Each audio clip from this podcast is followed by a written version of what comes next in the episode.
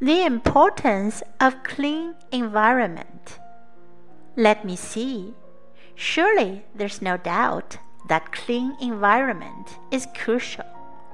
Everyone needs to live in a clean environment, and I'm no exception. The benefits are manifold.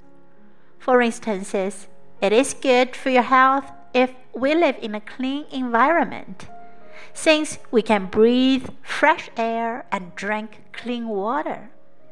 Clean environment provides us with opportunities to enjoy beautiful views of green mountains and clear rivers in which fishes swim freely.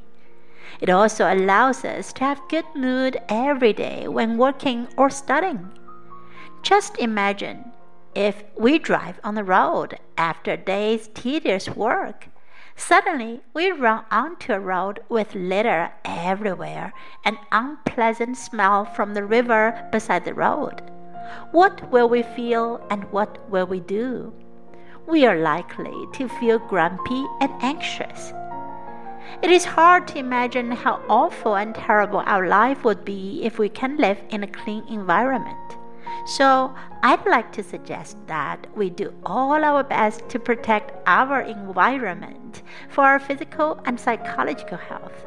It is our responsibility to protect where we live and set examples to the next generations so as to maintain our clean environment forever.